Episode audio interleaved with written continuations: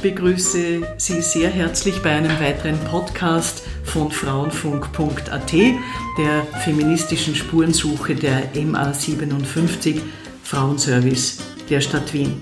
Heute ist bei mir eine Frau zu Gast, die mit einem deutschen Akzent spricht, aber seit vielen, vielen Jahren in Wien lebt und arbeitet. Willkommen, Beate Winkler. Ich freue mich, Frau Handlos. Beate Winkler, du warst die erste Direktorin überhaupt äh, einer EU-Agentur, nämlich der jetzigen EU-Grundrechtsagentur, die in Wien begonnen hat äh, 1998, dann später eine Erweiterung erfuhr 2007, noch immer ihren Sitz hier in Wien hat. Du bist seit fast 40 Jahren in führenden Positionen im Menschenrechtsbereich tätig, auf internationaler wie auf nationaler Ebene. Du bist Autorin, Künstlerin und eben wie gesagt Menschenrechtlerin. Du setzt dich auf allen Ebenen ein für Vielfalt und Gleichbehandlung. Du hast deine Gedanken auch immer wieder in Büchern propagiert. Eine davon ist gerade erschreckend aktuell, unsere Chance, Mut, Handeln und Visionen in der Krise. Du hast sehr viele Initiativen angeregt, umgesetzt, unter anderem den Civis Medienpreis, damals noch für Integration und kulturelle Vielfalt, wie er hieß. Eine Tätigkeit, weil ich dort in der Jury saß, wo wir einander kennengelernt haben. Eines deiner Standbeine ist die Malerei und auch hier stehen für dich das Zusammenführen von Menschen und Ideen im Mittelpunkt. Erste Frage, wenn du hier besonders auf die Frauen schaust, was muss hier zusammengeführt werden und wo liegen unsere Chancen? Die Chancen, die wir Frauen haben, sind immens, wenn wir sie aktiv ergreifen und wenn wir uns nicht nur auf Frauen und auf Frauenfragen konzentrieren, sondern also auf das Humane. Und Frauen haben einen und das habe ich in vielerlei Hinsicht immer wieder festgestellt, einen ganz besonderen Blick. Sie schauen auf das System, sie schauen nicht auf ein, zwei, drei Dinge und das ist es und ziehen die durch. Das ist also eher so eine männliche Verhaltensweise, hat auch seine Vorteile. Aber der Blick auf das Systemische, auf das Große und Ganze, ist ganz entscheidend. Die Wahrnehmung, dass alles mit allem zusammenhängt, und nicht diese äh, Zerstückelung in einzelne Aspekte. Jetzt ist ja das immer die Grundlage von Feminismus gewesen, im humanistisch besten Sinn, gleiche Rechte, gleiche Chancen für alle Menschen auf der ganzen Welt, egal welchem Geschlecht sie angehören, welcher Ethnie, welcher Religion. Ein bisschen ist der Feminismus dann so abgeglitten oder er wurde mit einem schlechten Image behaftet. Warum glaubst du? Also sicherlich erstmal durch die Angst der Männer. Äh, klar kann man Frauen viel eher manipulieren, wenn man sie klein macht, wenn man sie also irgendwie manchmal auch ein bisschen lächerlich also macht. Das ist einfach ein verschenktes Potenzial. Also sicherlich ist das ideologische, also einmal die Angst der Männer, aber die Frauen selber haben partiell also auch dazu also beigetragen, indem sie den Feminismus nicht als eine humane, humanistische Grundüberzeugung äh, nicht nur begriffen, sondern auch vermittelt haben, sondern dass es dann zu einer Ideologie wurde, also dass die Frauen die besseren Menschen sind, nicht? Und dass man also nur noch etwas unter diesem Aspekt sieht. Und das finde ich also falsch. Aber warum ist das passiert? Weil man vielleicht auch nicht immer wieder die Distanz hatte und, und sich zurückgezogen hat, also in die Helikopterperspektive gegangen ist und gesagt hat, worum geht es eigentlich, nicht? Sondern dass man in einer Bewegung äh, mitgeschwommen ist, nicht immer wieder sich hinterfragt hat, also wo stehen wir jetzt, wo sind unsere Wurzeln. Natürlich ist, wenn man Feminismus so begreift, wie du es tust und wie ich es, ist es auch voller Widersprüche. Und mit Widersprüchen und Ambivalenzen umzugehen, ist schwierig. Wo sind die Widersprüche? Also die Widersprüche sind, wenn man also sagt, eben Männer und Frauen. und nicht Männer oder Frauen. Und dieses und ist der Widerspruch an sich. Man muss also die Männer immer wieder mitdenken, wenn man feministisch unterwegs ist und eben nicht nur Frauen. Also ich halte es für kontraproduktiv, also finde ich im Übrigen auch eines dieser wichtigen Punkte bei dem Thema Integration, dass wir, wenn wir über Integration sprechen, also in erster Linie über Minderheiten reden, aber nicht über eine Gesellschaft im Ganzen. Integration, das Thema Inclusion im Englischen erfasst alle Bevölkerungsgruppen. Und das muss man sehen und dafür muss man sich einsetzen und nicht nur also für die Integration von Minderheiten. Also, also dieser gesamtgesellschaftliche Blick fehlt häufig und wie jede Bewegung, also auch die 68er Bewegung, immer leicht die Tendenzen zum Ideologischen haben. Und dann werden sie in der Regel humorlos und dann werden sie starr und dann meint man, äh, man ist im Besitz der Wahrheit und das ist schon der erste Weg oder der erste Schritt ins Scheitern. Wie können wir als Frauen oder was können wir dazu beitragen, dass wir wieder auf den richtigen Weg kommen, der inklusiv ist und nicht trennt, nicht segregiert? Also uns erstmal, also unsere eigenen Möglichkeiten wahrnehmen und sie aktiv und lustvoll wahrnehmen und gleichzeitig aber auch die anderen im Blick haben. Also äh, Feminismus ohne Männer, ohne die Männer nicht auch dafür zu begeistern, finde ich fad und ist zum Scheitern also verurteilt und auch es wirklich nicht ideologisch zu, zu begreifen. Viele Männer fühlen sich verunsichert, auch weil äh, sie zum Teil eben jetzt auch Macht abgeben und abgeben äh, sollten, aber sie gewinnen ja dadurch also auch etwas. Nicht? Sie gewinnen enorm viel mehr Freiheit, sie gewinnen auch andere Verhaltensmöglichkeiten. Wir Frauen haben ja auch einen anderen Zugang zu der Welt im Umgang mit Gefühlen. Also Männer äh, werden durch Gefühle häufig viel stärker verunsichert, weil sie durch die Erziehung auch von Frauen ne, Gefühle leicht als etwas gesehen werden, was bedrohlich ist. Das kann man nicht kontrollieren, das kann man nicht also managen. Äh, Wie kann man das als positiv verkaufen, sage ich jetzt mal unter Anführungszeichen? Ja, ja, ja dass man Gefühle wahrnimmt. Die geben ganz wichtige Informationen, man muss ihnen aber nicht unbedingt also folgen.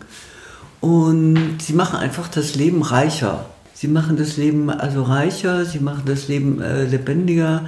Die jetzige Generation der jüngeren Männer, vor allen Dingen die jungen Väter, haben sich ja enorm verändert. Also es gibt ja so viele positive Entwicklungen, die uns häufig gar nicht so bewusst sind. Aber ein Mann mit Kinderwagen ist heute etwas Selbstverständliches. Also vor drei Generationen wäre das noch ein No-Go gewesen. Wenn du auf deinen eigenen Lebenslauf schaust, auch auf deine berufliche Karriere, was waren so für dich als Frau Vorbilder und was hat dich eher behindert? Also Vorbild war für mich sicherlich Lieselotte Funke, die deutsche Integrationsbeauftragte der, der Bundesregierung, eine wunderbare Frau, eine große Liberale. Sie gab mir als ihre engste Mitarbeiterin enorm viel Freiraum um mich zu entfalten, stand mir aber auch voller Solidarität zur Seite. Und sie war eine sehr entschiedene Frauenrechtlerin. Also sie hatte nicht dieses Dikdoktrinäre. Und das finde ich, in Deutschland funktioniert das besser als in, in Österreich. In Österreich funktionieren dafür andere Dinge häufig also besser. Ne? Aber die Zusammenarbeit über Parteigrenzen hinweg, gerade so in frauenspezifischen Belangen war in Deutschland oder ist in Deutschland äh, stärker und besser ausgeprägt. Also dass man sich über Parteigrenzen verbündet, um bestimmte Sachen also durch, durchzusetzen. Und das finde ich äh, enorm wichtig. Also weil man dann auch einfach schlagkräftiger und kompetenter auch wirkt. Weil wir jetzt gerade bei der politischen ähm, Relevanz sind, Ich habe den Eindruck, es wird immer schwieriger für Politikerinnen und Politiker zu sagen, das ist mein Anliegen, dafür stehe ich und das und das und das möchte ich dafür tun, dass dieses Anliegen umgesetzt wird. Kann nicht mehr sehen, wofür gewisse Personen stehen. Ja. Wie geht's dir hier? Ich sehe das genauso wie du und ich glaube, äh, dass sich die Politik viel zu stark nach Umfragen ausrichtet und die Politik ihre Führungsfunktion also abgegeben hat, dass wir also Politiker haben, die genau wie du es beschrieben hast, äh, sagen, das ist meine Überzeugung, das halte ich für gesellschaftlich für notwendig aus den und den Gründen, sondern sie sich erstmal also nach Wählerströmen orientieren, was will der sogenannte also Wähler äh, und sich danach ausrichten, also anstatt von einer Sache begeistert zu sein, von einer Sache überzeugt zu sein und andere dafür zu überzeugen. Und das finde ich wirklich ein äh, Versagen der Politik. Das ist also eine billige Machtpolitik, wo es eigentlich dann nur um die Macht geht und den Machterhalt und nicht mehr um Inhalte. Und äh, wir merken das also auch an diesem enormen Transformationsprozess, in dem wir uns befinden, in, bei dem die Visionen fehlen. Wir leben in einer visionslosen Gesellschaft, weil viele Menschen eigentlich nicht mehr wissen, was sie eigentlich äh, wollen und was sie begeistert und was sie äh, berührt. Und äh, deswegen haben wir auch in vielen Bereichen so ein vor uns hin dümpeln, man weiß nicht so recht, wohin. Unsere Gesellschaften sind ja auch vom ökonomischen her so gesättigt. Also Reichtum ist etwas, was einen sicher macht und äh, was also auch viele Möglichkeiten gibt, aber ist ja nicht alles im, äh, im Leben. Und die Frage, was macht mich wirklich glücklich und was macht mich wirklich erfüllt und wie, wie möchte ich sterben, nicht? Also ich möchte gerne lebenssatt sterben. Das heißt, dass ich wirklich sage, also Beate, du hattest ein tolles, du hattest ein lebendiges Leben, du konntest äh, dich entwickeln, verfeinern, vertiefen Du konntest andere, andere dabei unterstützen, dass sie das also auch konnten, mich erproben, ich konnte scheitern, ich konnte wieder aufstehen, ich konnte lachen, ich konnte weinen. Du hast ja nach deinem Abschied aus dem ganz aktiven Berufsleben noch einmal eine neue Karriere gemacht, nämlich als Künstlerin. Du hast ein Buch geschrieben mit dem Titel Es ist etwas in mir, das nach Veränderung ruft. Wie einfach oder schwer ist das? Die Veränderungen sind grundsätzlich ziemlich schwierig. Also jeder Mensch spricht von Veränderung, aber keiner will sie, weil Veränderung unserem Sicherheitsbedürfnis widerspricht. Und das tiefste Bedürfnis von Menschen ist das Bedürfnis nach Sicherheit. Und wenn man sich in Veränderungsprozesse begibt, heißt das, dass man häufig auch die Halteseile die man vorher hat, also aufgibt. Besonders wenn es so, so unsichere Zeichen sind. Also man weiß, irgendetwas stimmt nicht. Ich möchte noch was ganz anderes erleben, aber ich weiß noch nicht, was ist es. Es ist ein diffuses Gefühl und sich darauf einzulassen, fällt häufig schwer. Und trotzdem ist es das Lebendige.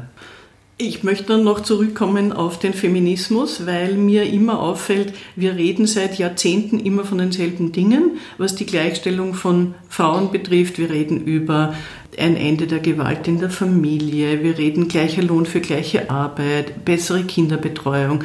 Und ich habe das Gefühl, wir bleiben dort in diesem Rad stecken. Das wiederholt sich alles. Was verstellt uns den Blick auf neue Wege? Ich glaube, dass wir zu wenig mit Männern zusammenarbeiten.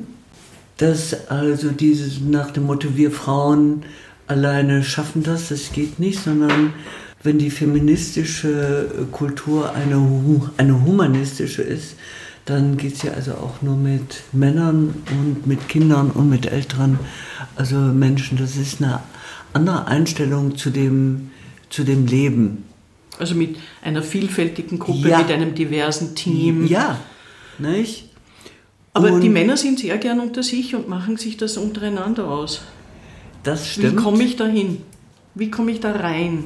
Also ich glaube, äh, wenn man den Männern die Angst nimmt, die Angst vor Frauen, wenn man das Ganze humorvoller angeht oder die Vorteile auch stärker vermittelt.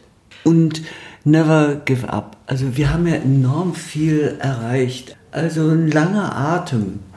Du hast ja auch äh, auf lange Zeit auf EU-Ebene eben gearbeitet. Die Vereinigten Staaten von Europa, ist das eine reale Vision? Das ist eine, eine reale äh, Vision, aber ich denke auch hier muss man aufpassen, dass die Seelen der Menschen mitkommen. Wenn Menschen nicht mitgenommen werden und wenn man nicht auch auf ihre Verunsicherung äh, und auf ihre Gefühle eingeht, blockieren sie und es kommt zu diesem Ja, aber. Was man wirklich machen muss, man muss versuchen, also das Ganze in die Breite hin auch zu vermitteln und Europa darf nicht ein Projekt der Eliten sein. Und das Fatale sind eben auch häufig diese kurzfristig äh, denkenden naturalistischen Politiker, die alles, was Erfolg ist, also auf ihre Fahne schreiben und äh, Scheitern auf Europa oder auf sogenannte Brüssel hin projizieren. Und das finde ich also eine billige Machtmethode. Was Europa fehlt, sind europäische Medien, aber Europa ist auch die Vision abhanden gekommen. Seit dem Scheitern 2005 der europäischen Verfassung äh, und dem Nein von Frankreich und den Niederlanden ist es klar, dass Europa also keine berührende Vision mehr hat. Also ja, Europa ist das größte Friedensprojekt und wir brauchen Frieden und das ist klarer heute äh, als sehr oft vorher. Aber trotzdem berührt es die Menschen nicht. Und äh, wir sollten uns daher überlegen, wie können wir gemeinsam an einer neuen Vision von Europa arbeiten, äh, wie können wir auch gemeinsam an einer neuen Vision für unsere Gesellschaft arbeiten, denn unsere Gesellschaften werden ja immer gespaltener und polarisierter. Das ist also nicht nur ein Phänomen in USA oder Polen oder äh, Ungarn, nicht? sondern also diese Spaltung in der Gesellschaft zwischen äh, Land und Stadt, zwischen Gebildeten und Nichtgebildeten, dem Wegfall der Mitte, die auch real wirtschaftlich, also äh, Aber das kommt ja nicht aus dem Nichts, so eine Ja. Spaltung, die wird ja betrieben. die wird betrieben, äh, auch weil Gesellschaften also dadurch leichter manipulierbarer sind. Die wird also betrieben durch eine radikale Ökonomisierung also unseres Lebens und eben also auch der, der wirtschaftlichen also Spaltung, Wir mit der auch eine Bildungsspaltung einhergeht. Wir haben bis 2019 gebraucht, um eine EU-Kommissionspräsidentin zu bekommen. In Deutschland wird bald gewählt. Angela Merkels Nachfolger sind derzeit alle, die im Gespräch sind, alle Männer. Was ist da los? Ich finde, wir sollten den Männern auch mal wieder eine Chance geben, nicht? Aber dafür sollte man den Frauen, den Frauen in Österreich eine Chance geben. Ich bin ja, also erstmal bin ich Europäerin, zweitens lebe ich in Österreich und drittens habe ich nach wie vor die deutsche Staatsbürgerschaft. Also ich fühle mich eigentlich Österreich jetzt stärker verbunden als, als Deutschland, weil meine Freunde, meine Umwelt jetzt eben also viel stärker österreichisch also äh, geprägt ist. Also beides, wir brauchen beides. Wir brauchen Männer und wir brauchen Frauen und ein Wechsel ist da sicherlich also äh, gut. Also vielleicht hat auch in Österreich wieder ein, eine Frau eine Chance. Was glaubst du, sind die dringlichsten Dinge, die wir im dritten Jahrtausend angehen müssen, um das Zusammenleben besser und gleichberechtigter zu gestalten? Also erstmal ein Bewusstsein für Rechtsstaatlichkeit, für Demokratie.